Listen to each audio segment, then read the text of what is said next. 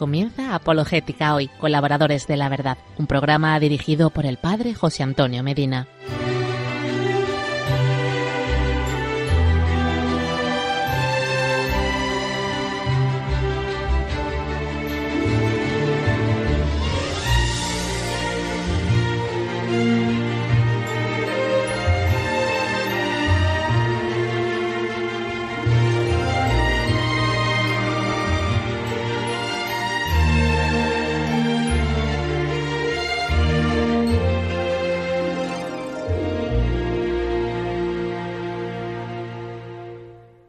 Hola familia, hola hermanos, soy el padre José Antonio Medina Pellegrini y nos encontramos, por la gracia de Dios, una vez más en la Radio de la Virgen, en Radio María, para compartir una nueva emisión de Apologética Hoy, colaboradores de la verdad.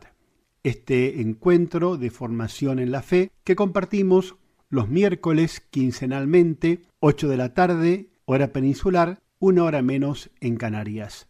Gracias por estar una vez más compartiendo este curso radiofónico de apologética. Qué mejor que comenzar nuestro encuentro de hoy haciendo una oración, una muy interesante en su contenido, tanto teológico como espiritual. Es la oración para antes del estudio que escribió Santo Tomás de Aquino. La rezamos juntos y comenzamos de la mejor manera, de la mano de Dios, nuestro programa.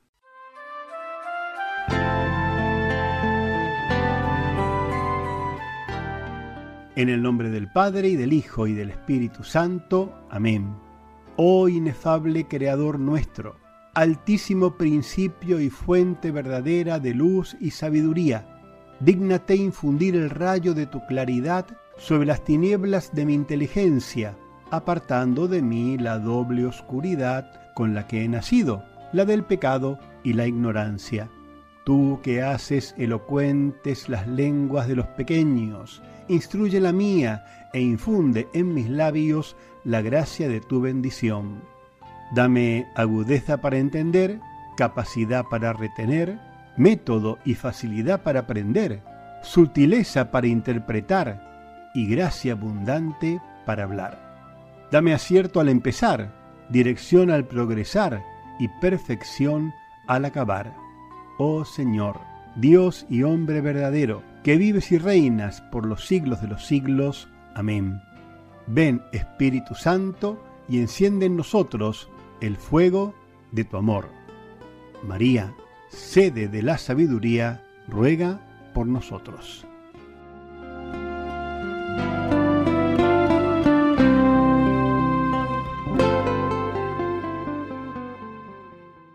Tomados entonces de la mano de Dios y de María Santísima nuestra Madre, comenzamos el séptimo capítulo de este curso de apologética, en los cuales estamos tratando el tema de la verdad. El pasado programa vimos la verdad en la Sagrada Revelación y hoy nos toca compartir el tema de la verdad en la tradición cristiana. Y haremos un recorrido en tres partes. Primero, la verdad en el encuentro con el helenismo, luego la idea bíblica de la verdad presente en la tradición y por último, tradición y actualidad. Antes de terminar, como ya es una muy grata costumbre, tendremos la catequesis en español del Santo Padre Benedicto XVI, quien hoy responderá a la siguiente pregunta, ¿qué es la fe? Nos ponemos a estudiar entonces en nuestro curso de apologética. ¿Me acompañan? Si tiene algún tema que sugiera ser tratado o alguna pregunta sobre la fe que quiera ser respondida, puede escribirnos a través del correo electrónico apologéticahoy@radiomaria.es.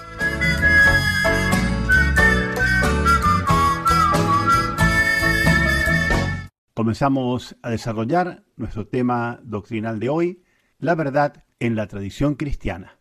Se abre aquí ante nosotros un campo inmenso de investigación que está aún por recorrerse. Por eso nos limitaremos a indicar brevemente las corrientes principales de la tradición cristiana en que se usaba el término verdad. Primero con el helenismo y luego la idea bíblica de la verdad, como vimos en el programa anterior, pero ahora presente en la tradición de la Iglesia. Primero entonces, la verdad en el encuentro con el helenismo. Cuando el cristianismo se difundió por el mundo helenista, se encontró con la noción griega, especialmente platónica, de la verdad. En la filosofía griega la verdad es una noción metafísica. La verdad designa la sustancia del ser, la naturaleza última de las cosas. Según el platonismo, se encuentra en el mundo de las ideas, en el mundo trascendente de lo divino, que era llamado la llanura de la verdad. La tradición platónica identifica así a Dios con la verdad. Se comprende entonces que algunos padres de la Iglesia digan que la verdad es Dios. Por ejemplo, Gregorio de Nisa. También San Agustín habla varias veces de la eterna veritas o de Deus veritas, la eterna verdad, el Dios verdad. Santo Tomás recoge esta concepción incluso al comentar el versículo del Evangelio de Juan, capítulo 14, versículo 6, donde habla Jesús y afirma, yo soy la verdad. Y entonces dice Santo Tomás, Cristo es al mismo tiempo el camino y el término, el camino según su humanidad y el término según su divinidad. Por eso, como hombre, dice, yo soy el camino, y como Dios añade, la verdad y la vida. Otra influencia del mundo griego se manifiesta especialmente en la Edad Media, cuando se utiliza en teología la definición aristotélico-tomista de la verdad, adequatio rei et intellectus. Esta es una frase latina que se emplea como resumen de la teoría de la verdad como correspondencia entre la mente y el objeto. Y esta es la definición de la verdad considerada tradicional desde Aristóteles y pasando por Santo Tomás de Aquino en la filosofía escolástica. La verdad, correspondencia entre la mente y el objeto. Y aquí se destaca su aspecto esencial, a saber, la adecuación igualdad o semejanza, aquí el término correspondencia, entre lo que se piensa o se dice y lo que es. La Sagrada Teología se apoya como en cimientos perpetuos en la palabra escrita de Dios, al mismo tiempo que en la sagrada tradición y con ella se robustece firmemente y se rejuvenece de continuo, investigando a la luz de la fe toda la verdad contenida en el misterio de Cristo. Las Sagradas Escrituras contienen la palabra de Dios y por ser inspiradas son en verdad la palabra de Dios. Por consiguiente, el estudio de la Sagrada Escritura ha de ser como el alma de la Sagrada Teología. Y estas reflexiones nos llevan de la mano para la segunda distinción del razonamiento de hoy, la idea bíblica de la verdad presente en la tradición de la Iglesia.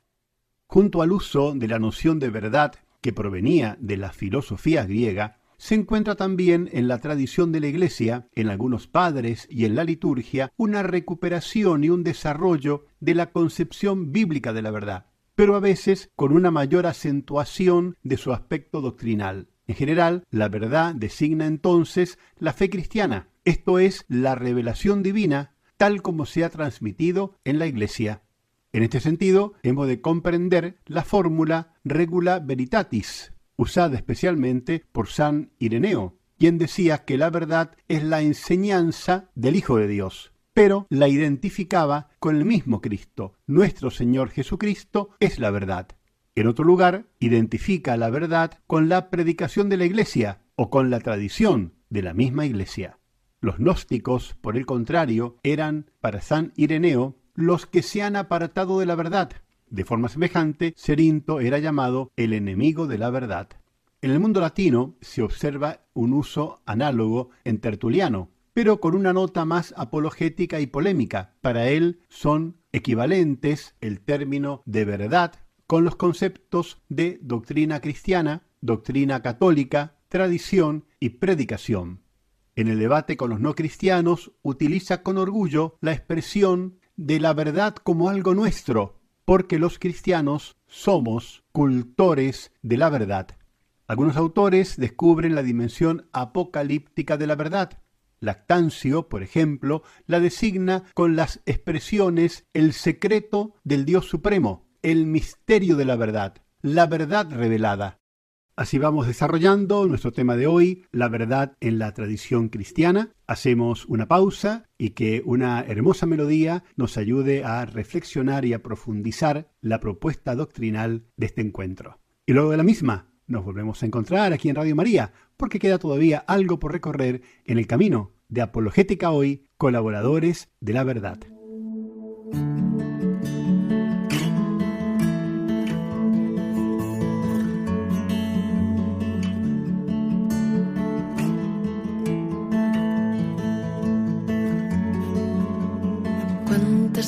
Veces le he preguntado la razón de mi existir. Cuántas veces he dudado de por qué me hizo así. Tan desnudo, tan herido, incapaz de dar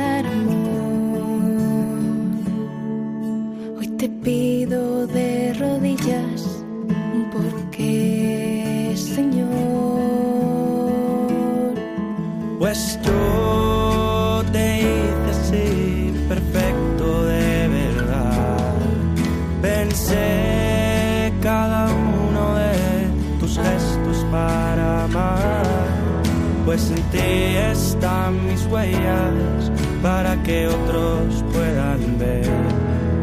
A través de alguien precioso maravillas que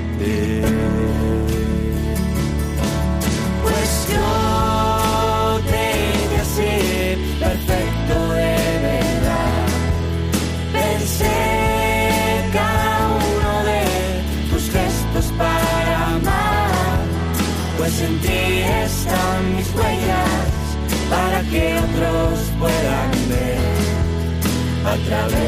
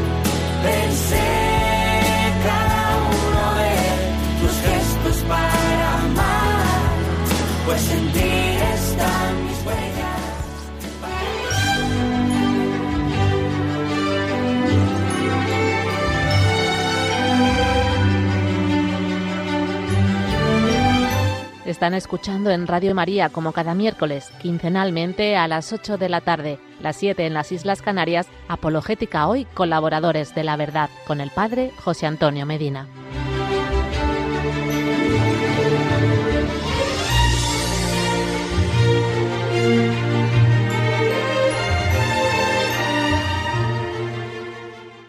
Luego de la pausa seguimos desarrollando y vamos hacia los tramos finales del tema de hoy, la verdad en la tradición cristiana. Otro autor, Arnovio, destaca la importancia de la verdad para el encuentro entre cristianos y no cristianos, afirmando lo siguiente, la religión cristiana se ha introducido en el mundo y ha manifestado los secretos, sacramenta de la verdad escondida.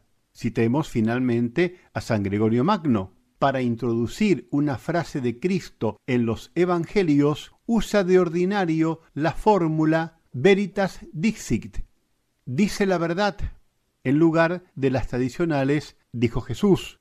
Es una costumbre que se mantendrá durante toda la Edad Media. Así la orientación general del pensamiento de San Gregorio es pastoral, a menudo espiritual y a veces mística, desea mostrar la importancia de la verdad para la vida cristiana. La designa para ello con las expresiones doctrina verdadera, luz de la verdad, subrayando fuertemente el vínculo entre verdad y fe.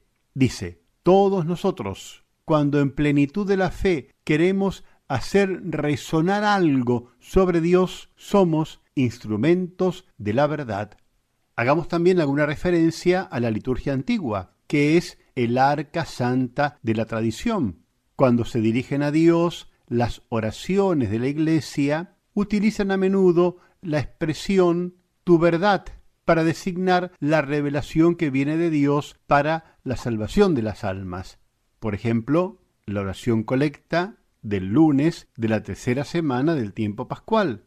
Oh Dios, que muestras a los que yerran la luz de tu verdad para que puedan volver al camino recto. Así, el aspecto de interiorización de la verdad que tiene que iluminar desde dentro espiritualmente a la vida cristiana está también presente en algunas oraciones. Por ejemplo, la del décimo tercer domingo del tiempo ordinario. También la oración colecta, que dice así, Oh Dios, que nos has hecho hijos de la luz por la gracia de la adopción, haz que no nos veamos arrastrados por las tinieblas del error, sino que permanezcamos siempre transparentes al esplendor de la verdad. Una palabra más sobre la verdad en el Concilio Vaticano II.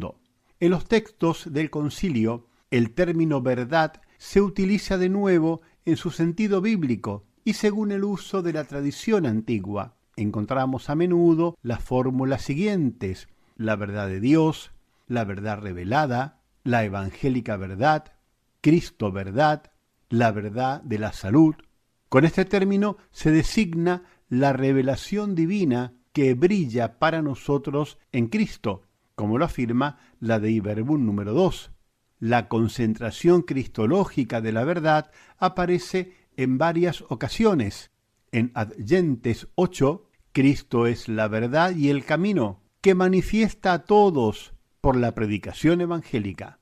Pero el Concilio Vaticano II habla especialmente de la verdad a propósito de la Sagrada Escritura.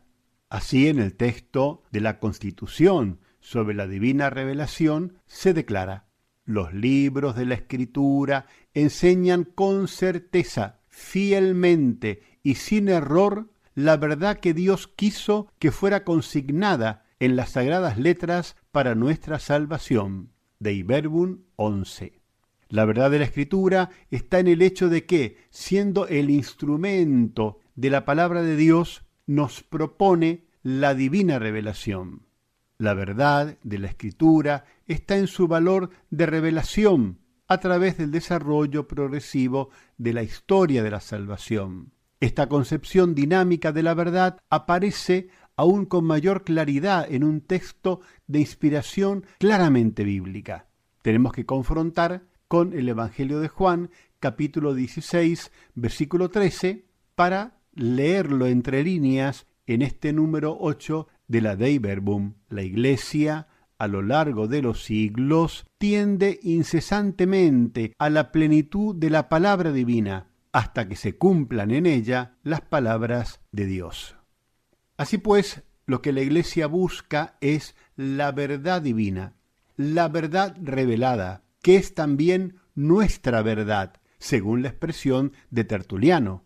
Esta es la invitación urgente de la Iglesia a la teología contemporánea, que se encuentra inmersa en un mundo absolutamente secularizado.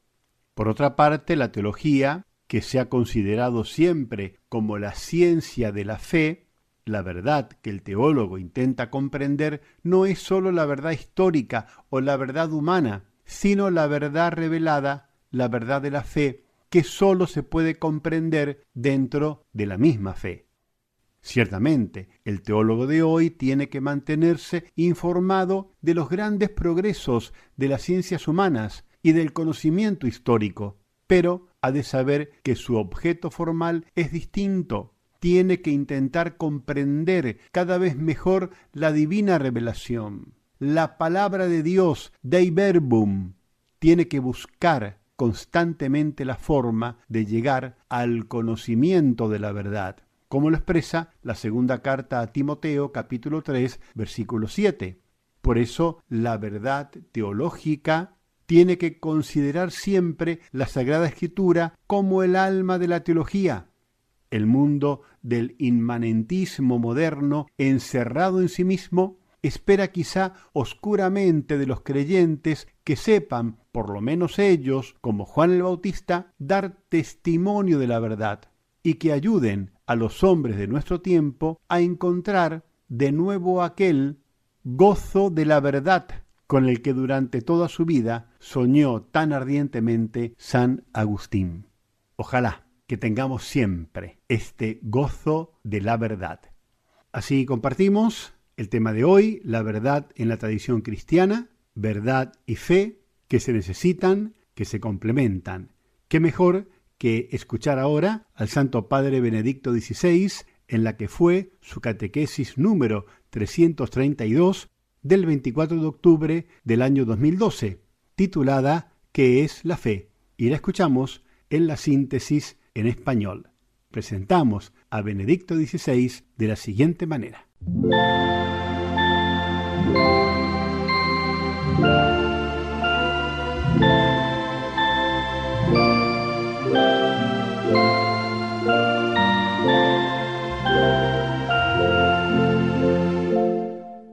Queridos hermanos y hermanas, en esta catequesis deseo contestar a la pregunta, ¿qué es la fe? ¿Y qué sentido tiene en un mundo de ciencia y técnica? Es paradójico que a pesar de tantos logros, el hombre no haya crecido en humanidad, que se sienta desorientado en cuestiones fundamentales de la existencia. En efecto, el saber científico no basta necesitamos amor, sentido, esperanza, un fundamento que nos ayude en la dificultad. La fe es eso, encomendarse a aquel que nos da una certeza distinta, pero igualmente sólida, Dios. No es por tanto el mero aceptar una serie de verdades, sino adherirse a quien me da esperanza y confianza.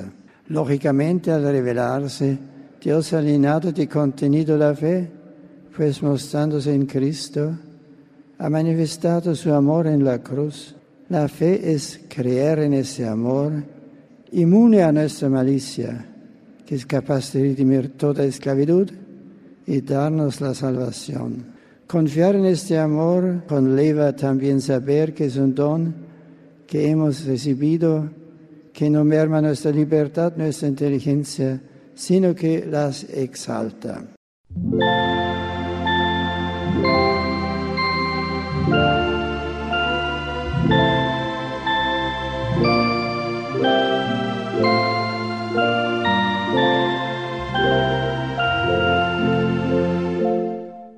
Fundamental lo que nos decía el Papa Benedicto XVI. La fe es eso, encomendarse a aquel que nos da una certeza distinta, pero igualmente sólida, Dios. Le pedimos a la Virgen estar siempre anclados en esta certeza de la fe y de la verdad. Y le pedimos, como cada vez que nos encontramos aquí en Radio María, Madre, que no nos cansemos.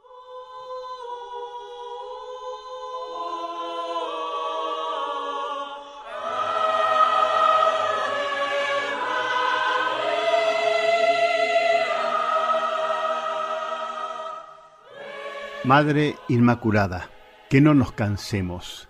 Madre nuestra, una petición, que no nos cansemos.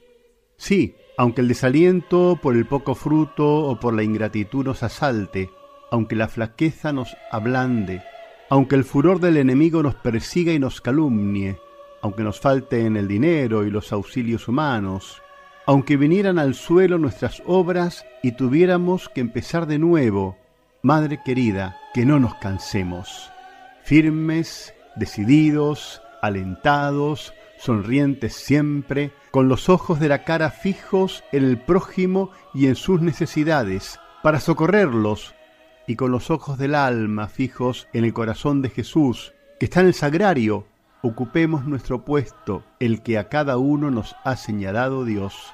Nada de volver la cara atrás, nada de cruzarse de brazos, nada de estériles lamentos.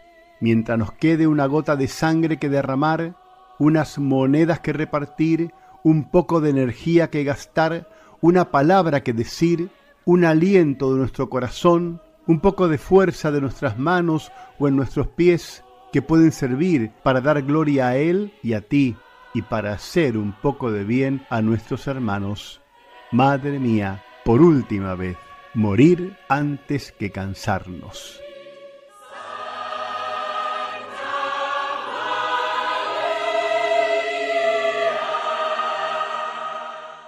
Nuestro tiempo se va terminando en el espacio de hoy. Me queda solamente agradecerles el habernos acompañado, el invitarles nuevamente de aquí a 15 días a la misma hora y por esta nuestra radio, y les imparto de corazón la bendición de Dios Todopoderoso, Padre, Hijo y Espíritu Santo. Amén.